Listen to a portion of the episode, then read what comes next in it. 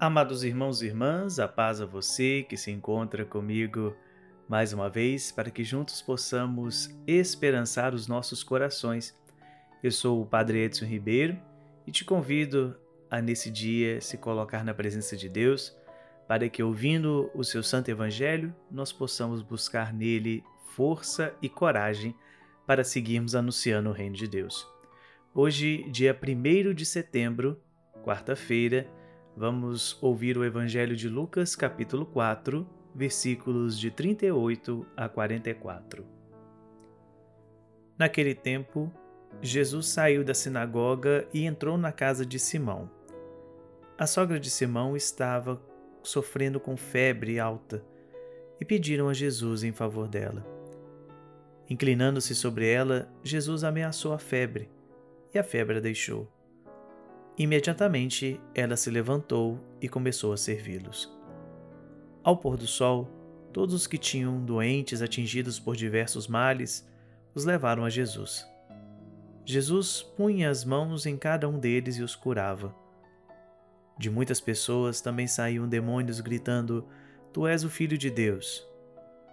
Jesus os ameaçava e não os deixava falar, porque sabiam que ele era o Messias.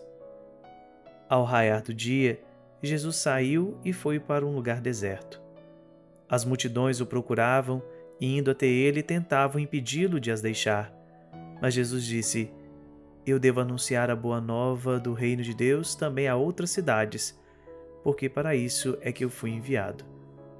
E pregava nas sinagogas da Judéia. Amados irmãos e irmãs, Seguimos a nossa reflexão no capítulo 4 de São Lucas, onde vemos Jesus nesse movimento libertador. Ontem vimos o Cristo na sinagoga curando um homem possuído por um espírito impuro. E agora Jesus ainda segue na cidade de Cafarnaum, porém ele faz um movimento diferente do que vimos até esse momento. Jesus sai da sinagoga e vai para alguma região dentro da cidade. E por que esse movimento é diferente? Jesus está saindo do templo, do local do culto, aonde a religião representa também a figura da instituição, onde estão os poderosos, aqueles que conhecem a palavra, aqueles que têm as letras sobre os seus cuidados, digamos assim. E agora esse movimento de Jesus é direcionado ao povo simples, ao povo que mais necessita da sua palavra. O Cristo sai do centro e vai para as margens, vai para as periferias. E não só chega nessa periferia, nesse lugar marginalizado, como ele adentra a casa de uma pessoa. A palavra diz que ele foi até a casa de Simão, depois chamado Pedro, e encontrou a sua sogra que estava sofrendo com febre alta. Jesus, ao adentrar a casa, é muito mais do que simplesmente ir visitar alguém. Aqui nós temos uma figura teológica muito profunda. Adentrar a casa é adentrar em intimidade. Dentro da nossa casa física só entra quem nós convidamos, quem nós queremos bem, quem nós necessitamos da presença. Jesus, ao adentrar a casa daquelas pessoas, ele está adentrando a sua intimidade ele vai conhecer a profundeza daquelas pessoas que sofrem. E é justamente aí que nasce o processo de libertação, quando Cristo adentra a nossa intimidade. Aqui precisamos lembrar o que já refletimos ontem: a doença é entendida nesse tempo como uma ação maligna, fruto de um demônio, né? e que carece naturalmente de libertação. E é justamente isso que Jesus vai fazer. Jesus faz com que a febre cesse num rompimento com essa opressão, com aquilo que tira a paz de uma pessoa. E é importante nós ressaltarmos: a doença tem essa capacidade de nos deixar prostrados, nos tira do eixo. Quando a gente tem uma febre, por exemplo, a gente quer ficar deitado na cama, quer descansar, não tem forças para seguir. E às vezes nós temos essas realidades no âmbito espiritual. Doenças que nos tiram do eixo, que nos tiram do nosso caminhar, que nos tiram do nosso destino, daquilo que nós tanto precisamos. E o Cristo vem adentrar a nossa intimidade para romper com essa estrutura. E ele faz isso de maneira direta, pois ele vai ao encontro daqueles que necessitam. E nesse ponto, nós vemos algo que é muito importante para nós, principalmente aqueles que têm o hábito de frequentar as religiões, aqueles que querem ser pessoas religiosas.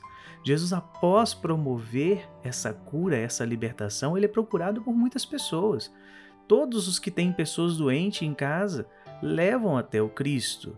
E levam porque acreditam que ele vai trazer a libertação, e isso de fato irá acontecer. Contudo, chega num determinado momento que Jesus percebe: esse povo está vindo atrás de mim porque quer a sua vida libertada ou porque quer somente a resolução dos seus problemas. Aqui está o cerne desse evangelho. O Cristo, sim, traz a libertação, mas ele traz a libertação para que nós possamos seguir anunciando, e não somente como se fosse uma prática de curandeirismo ou de milagres a solto. Não. Jesus traz a libertação para que nós possamos servir e servir em plenitude. É por isso que ao final do Evangelho, depois que Jesus proporciona essa libertação àqueles que estão ali, eles seguem para outra realidade, para outras regiões, para que ele possa continuar anunciando. Muitos são os que tentam prender Jesus e falam: Não, mestre, fique conosco aqui. E ele diz: Eu preciso seguir. Existem outras pessoas que precisam também dessa libertação. Aqui nós fechamos um ciclo. Se Jesus saiu do centro para ir para a periferia, agora nós estamos vendo que ele não vai ficar somente ali naquela periferia.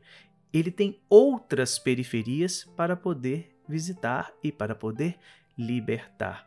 O Cristo não pode ser contido, muito menos a sua ação libertadora pode ser contida dentro das quatro paredes de uma igreja, por exemplo, de um templo.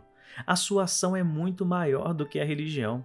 A sua ação ela é transformadora e ela quer chegar a todos os corações. O Cristo quer trazer a libertação, quer trazer a vida em plenitude, quer tirar as pessoas dessa realidade de queda, de prostração, de pessoas que estão desanimadas. O Cristo quer reavivar essas vidas, assim como fez com a sogra de Simão. Foi curada, libertada e se levantou para servir. E assim ele faz conosco e quer fazer com tantos outros. Que essa palavra nos inspire a permitir que o Cristo adentre a nossa intimidade, a nossa singeleza, a nossa pequeneza, a nossa periferia, para que possa sim ser transformado, mas que também nós possamos proporcionar essa libertação aos nossos irmãos e irmãs que tanto necessitam.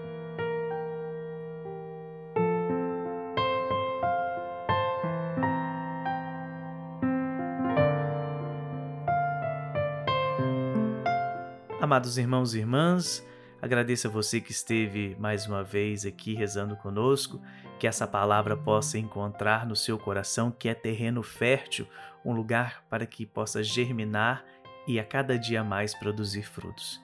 Se essa palavra te trouxe esperança, se ela te ajudou a esperançar nesse dia, que você possa compartilhá-la com seus amigos, nos seus grupos de WhatsApp, nas suas redes sociais, para que ela possa chegar cada dia mais a outros corações.